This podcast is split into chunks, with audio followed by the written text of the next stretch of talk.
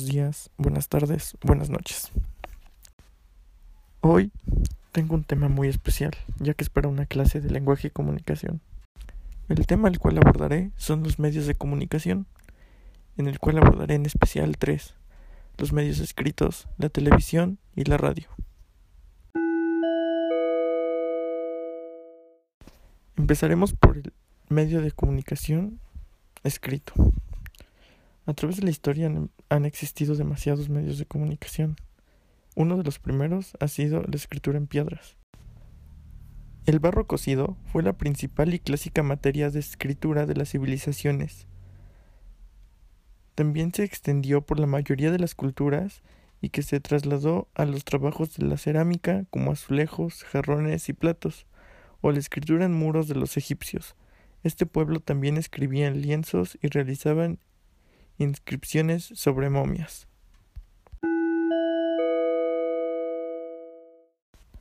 Otro medio de comunicación escrito pueden ser las máquinas de escribir. La máquina de escribir es un aparato de escritorio utilizado para plasmar en el papel diferentes tipos de letra. Consta de un conjunto de varillas en forma de abanico que tienen grabadas las letras del alfabeto. Estas varillas funcionan por el efecto de palanca al presionar las teclas que indican a la letra que se quiere escribir.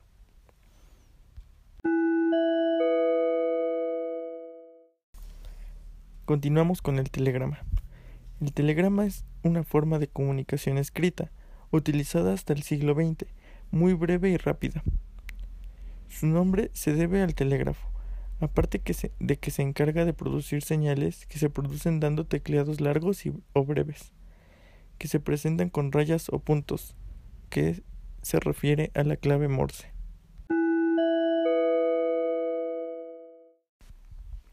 El telégrafo es un medio de comunicación que sirve para transmitir mensajes transformados en impulsos eléctricos.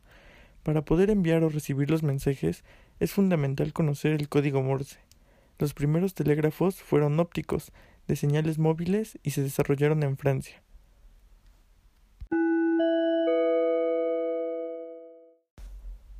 Otros medios, un poco más modernos, son los folletos o volantes, las cartas, los emails, diarios y revistas, libros, Internet en todas sus variantes.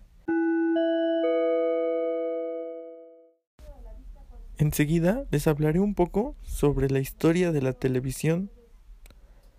En el año 1920 surgió la televisión mecánica. Su calidad de imagen y el tamaño de la pantalla eran enormemente limitados. Las pantallas no eran mayores a 3 centímetros de ancho y ofrecían imágenes borrosas con tonos entre rojizos y anaranjados.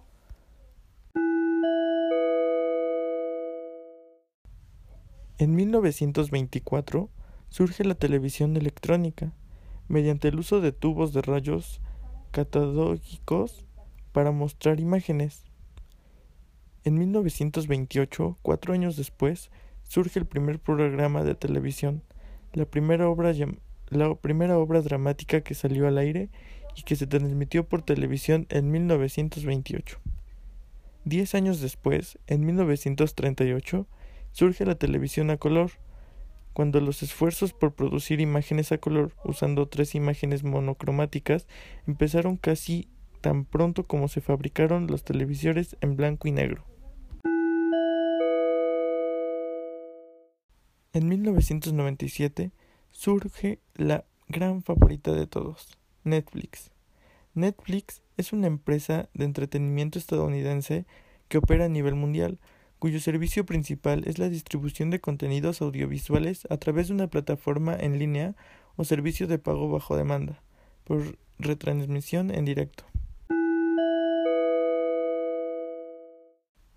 Dando un gran salto en el tiempo, nos dirigimos hasta 2005, cuando surge la gran empresa llamada YouTube. YouTube es un sitio web de origen estadounidense dedicado a compartir videos, Presenta una variedad de clips de películas, programas de televisión y videos musicales, así como contenidos amateurs como videoblogs y YouTube Gaming. En 2016 surgen los televisores SU HD, basado en la tecnología de punto cuántico. El televisor SUHD produce hasta 64 veces más variaciones de color que los televisores convencionales. Un año después, en el 2017, surge el televisor QLED. A tan solo un año de su gran lanzamiento de SUHD, Samsung abre paso a una nueva era donde los televisores QLED pudieran ser los mejores. Ahora nos trasladamos a otro medio de comunicación, también muy importante, y en este punto voy a hacer hincapié en el país de México. Así es, hablo de la historia de la radio en México y el mundo.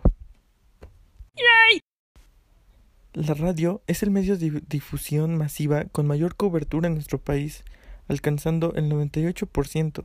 Esto es gracias a las tecnologías aplicadas en la radiodifusión. Las primeras estaciones fueron inauguradas alrededor de 1922.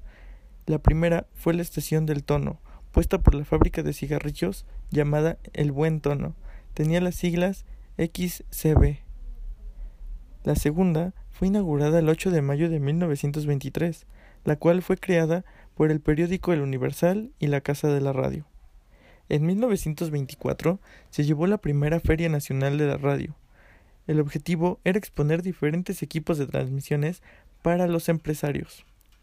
En 1924, la Conferencia Nacional de las Telecomunicaciones concede las siglas de la CYA a la CZZ.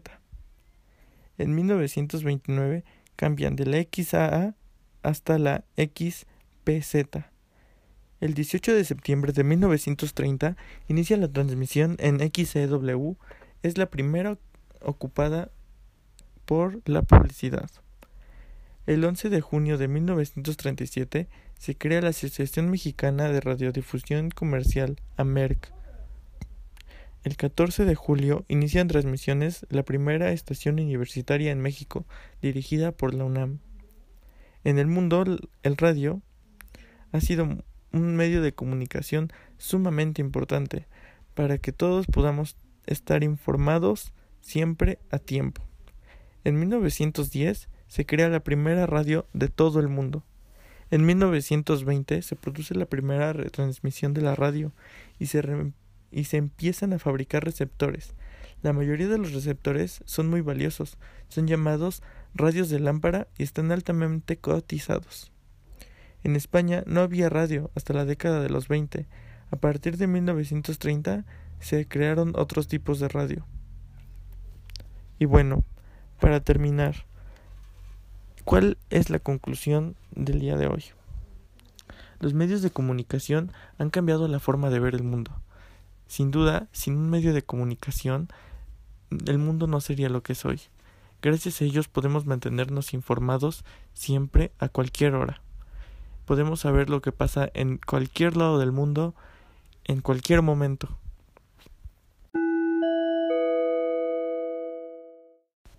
Y bien, con esto me despido. Nos vemos en otra próxima emisión. Mi nombre es Antonio Salvador Jacinto y estudio en el Bachillerato Digital del BINE, número 31. Muchas gracias por escuchar este podcast.